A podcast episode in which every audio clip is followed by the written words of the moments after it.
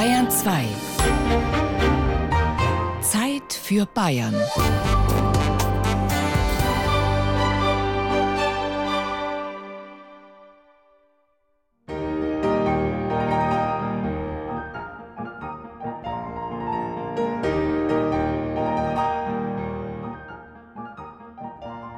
Ein kräftig gedrückter Akkord, ein behendes Gleiten über die weißen und schwarzen Tasten, und schon ist das Publikum im Konzertsaal von einem vibrierenden Klangkosmos umgeben, der Seelen Flügeln verleihen kann. Insbesondere wenn die Musik von wahren Meistern wie Ludwig van Beethoven stammt.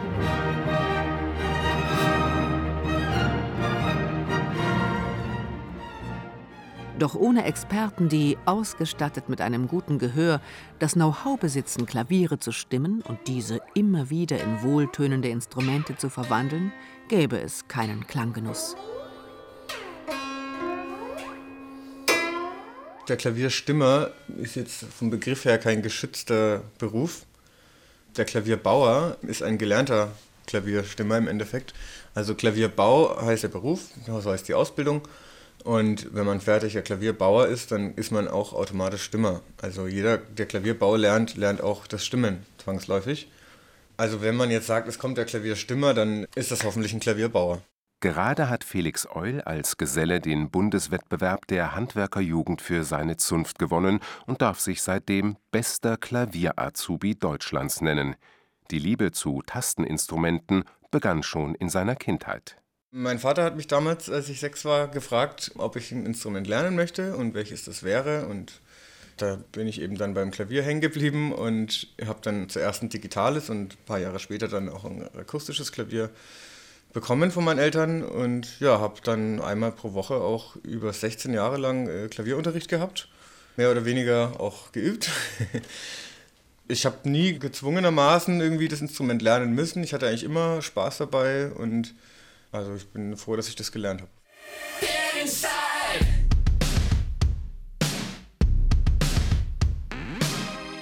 Lange war Felix Eul von der britischen Band Muse begeistert. Inzwischen produziert er selbst Musik, sitzt aber immer wieder auch in seiner Freizeit gerne am Klavier und schätzt nach wie vor klassische Musik. Ein Terrain, auf dem Lars Vogt zu Hause ist. Der Top-Pianist trat nicht nur mit den New Yorker Philharmonikern, dem London Symphony Orchestra oder den Wiener Philharmonikern auf, sondern gewann 2004 auch den begehrten Echo Klassikpreis. Ist für den Solisten ein gestimmtes Klavier das A und O? Das A und O ist es natürlich nicht. Wir können natürlich auch auf nicht gestimmten Klavieren spielen, wie auch oft der Fall ist. Auf Klavieren, bei denen die Stimmung nachlässt, sagen wir mal so rum. Oft sind sie erstmal gut gestimmt, aber dann lässt während des Konzerts manchmal die Stimmung auch durchaus markant nach. Und dann ist man schon ein bisschen aufgeschmissen. Also wenn das äh, wichtige Momente sind, wichtige Töne, die in der Melodik eines Stückes eine große Rolle spielen, dann ist das Stück elementar beeinträchtigt. Nicht? Das hat jetzt dazu geführt, dass ich mal eine Plattenaufnahme fast erstmal abbrechen musste, bis der Stimmer schnell wieder kommen konnte. Und dann sitzt das ganze Orchester und wartet darauf, dass dann diese zwei Töne nachgestimmt werden, die sich einfach auf die Schnelle verzogen haben. Von einem guten Klavierstimmer hat Lars Vogt genaue Vorstellungen. Denn ohne diesen wäre der Tastenstar auf den großen Bühnen der Welt verloren. Die guten Stimmer suchen auch den Kontakt. Die wollen gerne wissen, wie fühlt sich das an, wie empfinden sie das. Und zwar geht es da meistens nicht um die Stimmung. Die Stimmung, das können eigentlich viele. Was wirklich die große Kunst ist, ist Intonation.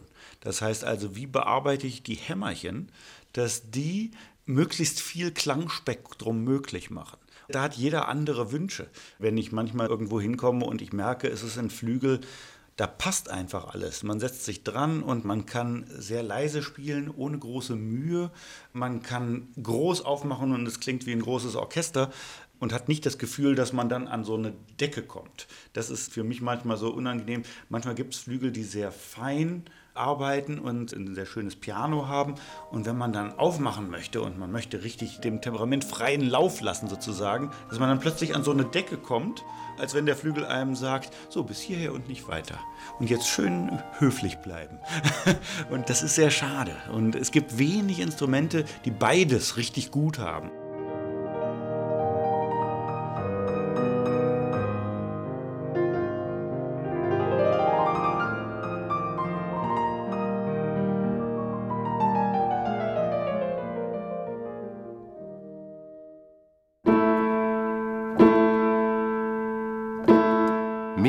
Einer der besten Klavierbauer Deutschlands ist der aus der ehemaligen DDR stammende Theo Kretschmer.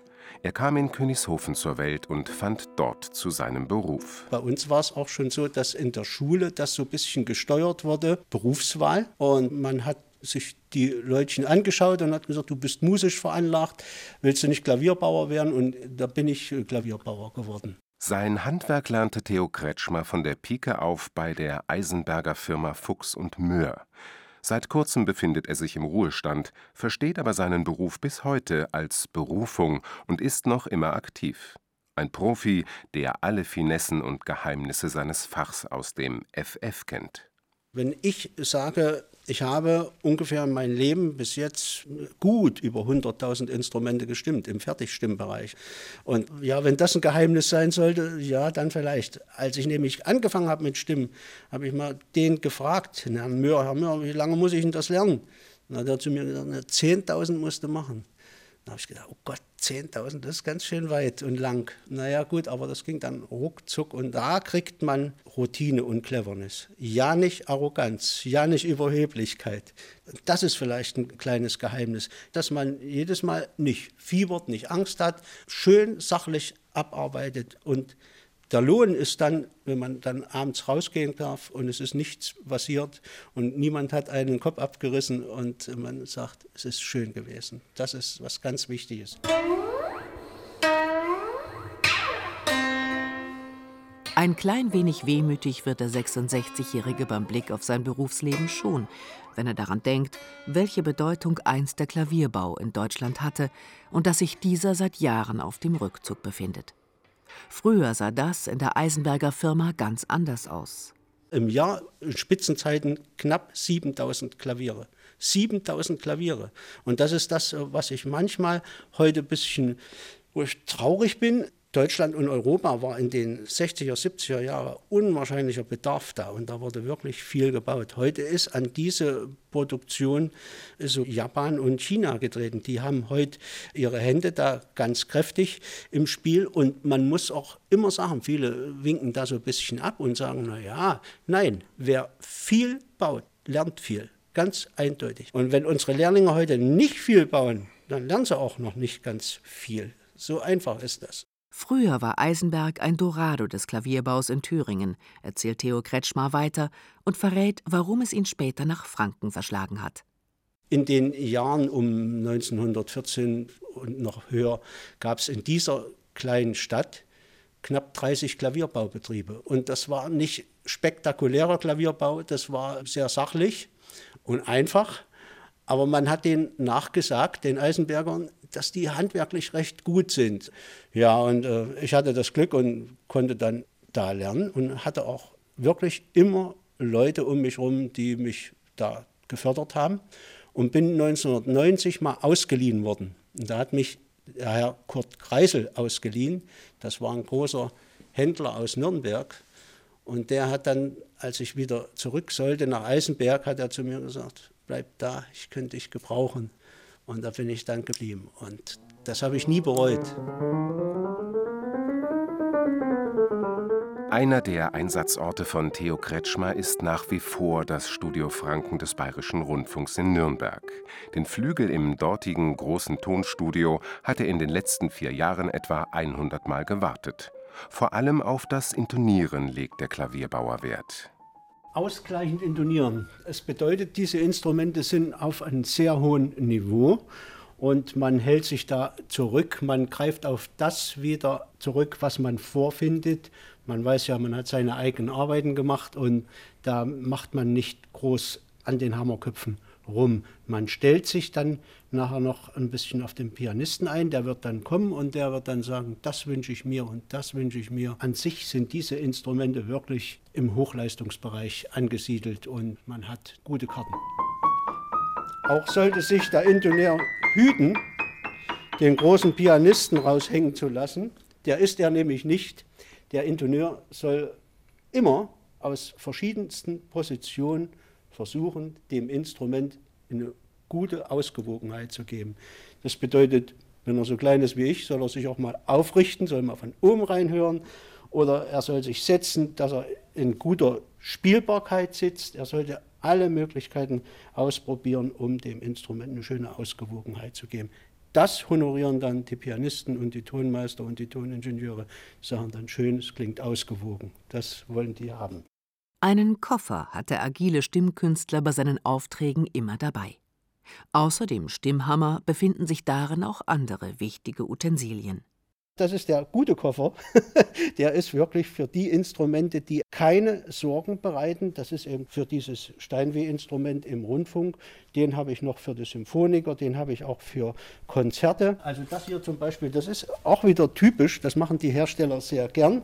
Das ist ein Spazienrichter von Steinweh. Damit kann man die Hammerkapseln richten. Und das ist ein sehr schöner, komplexer Griff und in den kriege ich dann Werkzeug rein und kann das einschrauben. Auch das ist sehr gut. Wenn ich die Mechanik rausnehme, so, da kann ich dann diesen Kapselspazienrichter einsetzen, Schraube lösen, Hammer auf Chor setzen, sauber reinbringen und dann ist das wieder in Ordnung. Für schwere Fälle hält der Klavierstimmer im Auto noch einen Extrakoffer parat. Schwere Fälle kann zum Beispiel sein, wenn ich in die Hochschule muss und dann schließe ich das Zimmer auf und sehe schon von Weitem, dass Seiten gerissen sind. Und die sind dann abgeschossen worden, weil dort ist eine enorm hohe Übungsfrequenz, also bis 14 Stunden täglich. Und dann wird gelüftet und alles Mögliche gemacht. Und dann passiert das, dass Seiten reißen. Und dafür brauche ich dann schnell mal Ersatzseiten. Bassseiten sind nicht im Koffer, die müssen angefertigt werden. Das ist sehr interessant. Sie sehen, hier oben sind kurze Seiten im Diskant, kurze, dünne, das ist Plankbezug, da haben wir alles dabei. Und dann hier unten im Bass sind umsponnene Seiten und das muss dann angefordert werden, wenn das eintreten würde, das Seitenreißen. Das gibt es auch sehr selten, aber manche große Pianisten schießen während des Konzertes auch mal eine Bassseite ab.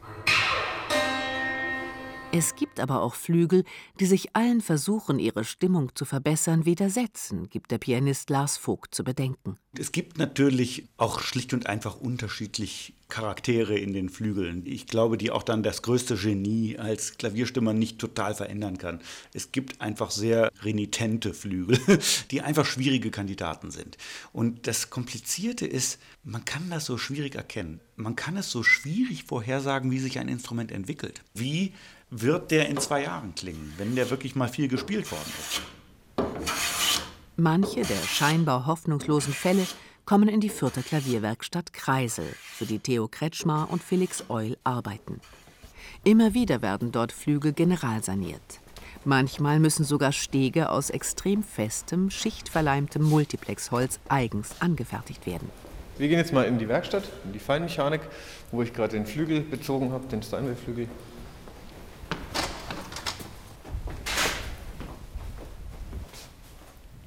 So, das hier ist das gute Stück.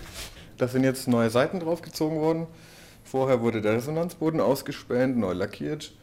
Also an der Mechanik haben wir auch schon gearbeitet, die ist jetzt allerdings hier noch nicht eingebaut. Also man sieht keine Mechanik, keine Tasten.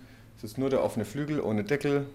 Jetzt muss ich hier die Seiten ausstreichen. Also die Seiten, die ich hier frisch aufgezogen habe, die kann man nicht einmal auf Spannung bringen und dann halten die, sondern das ist ein etwas längerwieriger Prozess. Da muss man ein paar Mal die eben hochziehen und zwischendurch muss man sie dann ausstreichen. Dann nimmt man so einen Holzkeil und streicht die Seiten aus. Nicht nur Seiten ausstreichen, sondern auch das Stimmen von Klavieren unterschiedlichster Fabrikate gehört zum Aufgabenbereich von Felix Eul. Der 28-Jährige arbeitet gern in dem frisch restaurierten, stimmungsvollen Backsteingebäude mit modernen Designelementen und dem Charme verflossener Industriekultur. Eine ehemalige Brauerei. Das ist jetzt ein Rönisch-Klavier. Ist ein deutsches Markenklavier. Und das baue ich jetzt mal kurz auseinander. Die Teile weg, die notwendig sind, um stimmen zu können. Dann wird der Stimmfilz hier eingeflochten. Das dient dazu, weil man hat ja hier pro Ton drei Seiten. Und wenn man jetzt anfängt, das Klavier zu stimmen, dann möchte man vor allem in der Mittellage erstmal nur die mittlere Seite jeweils von jedem Ton hören. Man kann dann pro Ton immer nur eine Seite einstimmen. Wenn die anderen Seiten mitschwingen würden, dann ja, dann würde man nicht richtig hören, was man eigentlich macht. So, und anfangen tut man beim Stimmen mit der sogenannten Temperatur. Erstmal muss man sich eben den absoluten Referenzton hinstimmen. Ich habe das jetzt auf 442 Hertz eingestellt, das Stimmgerät.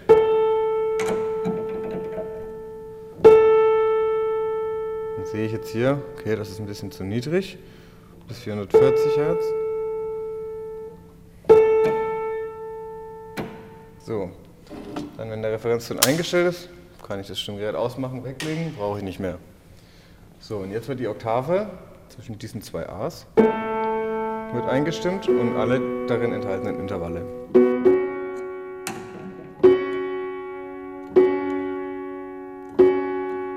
Anders als bei Gitarren oder Mandolinen müssen die Klaviersaiten nur selten gewechselt werden.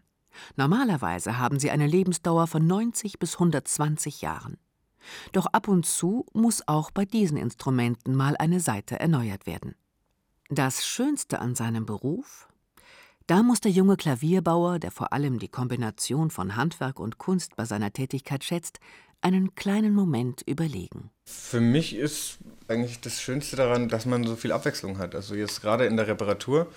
Wir haben eben nicht immer dasselbe Modell und immer dieselben Arbeitsschritte, sondern es kommt immer wieder ein Klavier rein mit Problemen, die man vorher noch nicht gesehen hat und man muss immer wieder improvisieren, man muss immer wieder sich auf die neue Situation einstellen. Ich meine, im Großen und Ganzen sind schon viele Arbeitsgänge ähnlich, aber es unterscheidet sich dann doch von Klavier zu Klavier immer. Und man muss bei jedem Klavier wieder neu gucken, wie man da jetzt rangeht, wie man gewisse Probleme löst. Das ist das eine. Und zum anderen ist es natürlich dadurch, dass ich auch selbst Klavier gerne spiele, ist auch einfach schön, wenn man mal ein paar Tage oder Wochen an einem Instrument gearbeitet hat und dann sich sein Ergebnis anhören kann.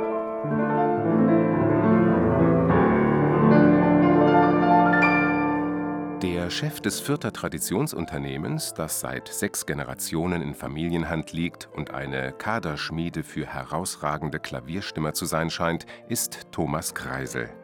Er hat eine genaue Vorstellung davon, wie ein Klavier klingen muss. Der Klang muss die Seele berühren, der muss das Herz berühren, dann ist es ein guter Klang. Ein Klang muss Gefühle wecken. Es gibt auch schlechte Gefühle, dann ist es trotzdem ein guter Klang, weil er weckt wenigstens was.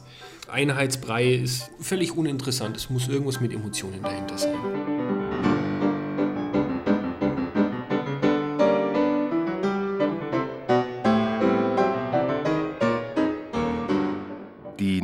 Nürnberger Symphoniker und diverse Musikeinrichtungen der Metropolregion Nürnberg betreut Thomas Kreisel mit seinen Mitarbeitern ebenso wie Gastauftritte von Stars in der Stadt, wie beispielsweise Ivo Pogorelic.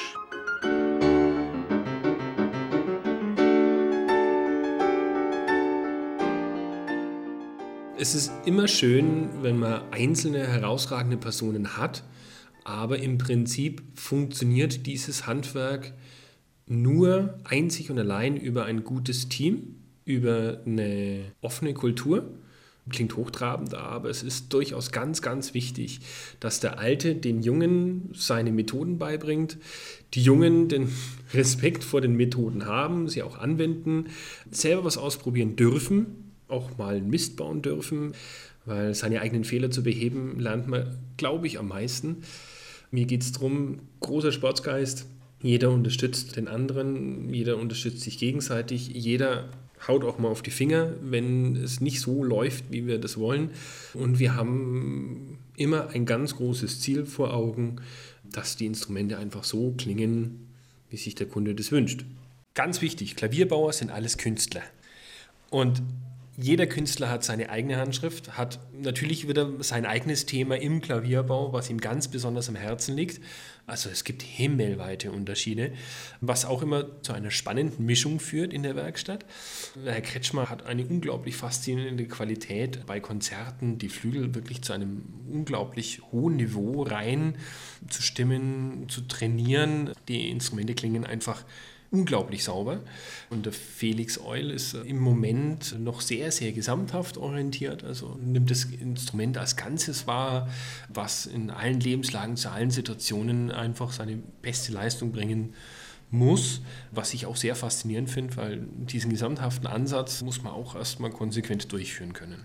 In seiner fast 50-jährigen Tätigkeit als Klavierbauer hat Theo Kretschmar immer wieder prominente Tonkünstler kennengelernt, egal ob aus dem Jazzbereich oder aus der Klassik.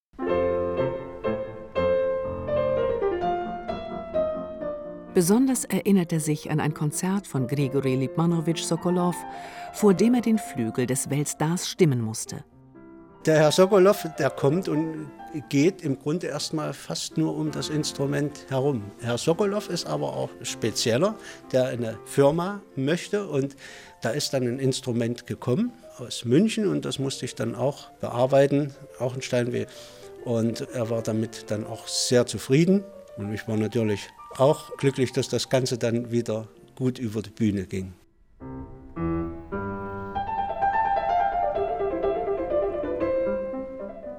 Unvergessen für Theo Kretschmar ein Konzert in der Nürnberger Tafelhalle mit einem Komponisten, dessen Name ihm inzwischen entfallen ist.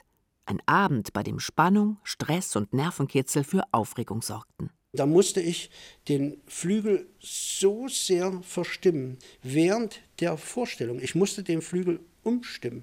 Und von mir saß ein sehr geschätzter Kollege im Zuhörersaal, weil ich musste einen Ton so hochziehen, der wartete drauf, angstvoll. Er kniete unten schon und, und verkreuzigte seine Hände, dass ich die Seite abreiße.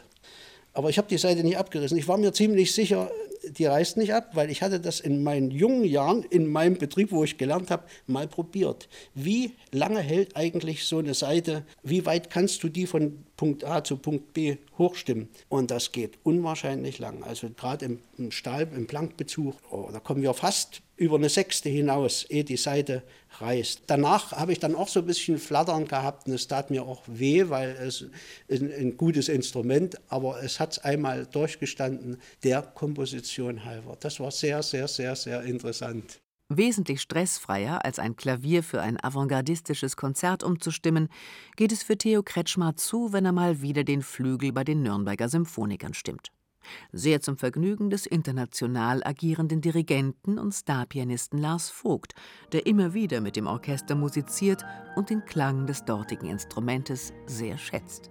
Ich empfinde hier diesen Flügel als sehr poetisch, also man kann wirklich sehr lyrisch drauf spielen, sich dabei eben sehr lösen. Man muss nicht dauernd über Technik nachdenken. Für mich ist auch ein Zeichen eines etwas schwierigen Flügels, wenn ich dauernd drüber nachdenken muss, okay, das sollte ich jetzt so anschlagen und ich muss sehr auf den Anschlag achten, sonst spricht er nicht an oder sonst wird er schnell zu laut oder was auch immer. Und er macht eben auch ganz schön auf. Also wenn einen das Temperament packt und gerade mit einem Orchester sollte das ja ab und zu mal der Fall sein. dann geht der Flügel eben auch mit und zieht auch richtig mit und lässt einen eben auch mal richtig klanglich mal die Sau raus. Trotz aller Künste, Tricks und Fertigkeiten überragender Klavierstimmer, selbst die Koryphäen dieses Metiers stoßen immer wieder an ihre Grenzen. Auch wenn Klangzauberer wie Theo Kretschmar oder Felix Eul ausgerüstet mit Stimmgerät, Stimmhammer oder Schraubenzieher, regelmäßig fachmännische Höchstleistungen vollbringen. Ein Stimmer kann viel bewegen. Er kann, glaube ich, auch keine Wunder bewirken. Wenn ein Flügel wirklich sehr, sehr schwierig ist, dann habe ich auch die tollsten Stimmer dann auch manchmal ein bisschen verzweifeln sehen. Also sie können dann etwas tun, aber sie können aus einem Gänseblümchen keine Rose machen.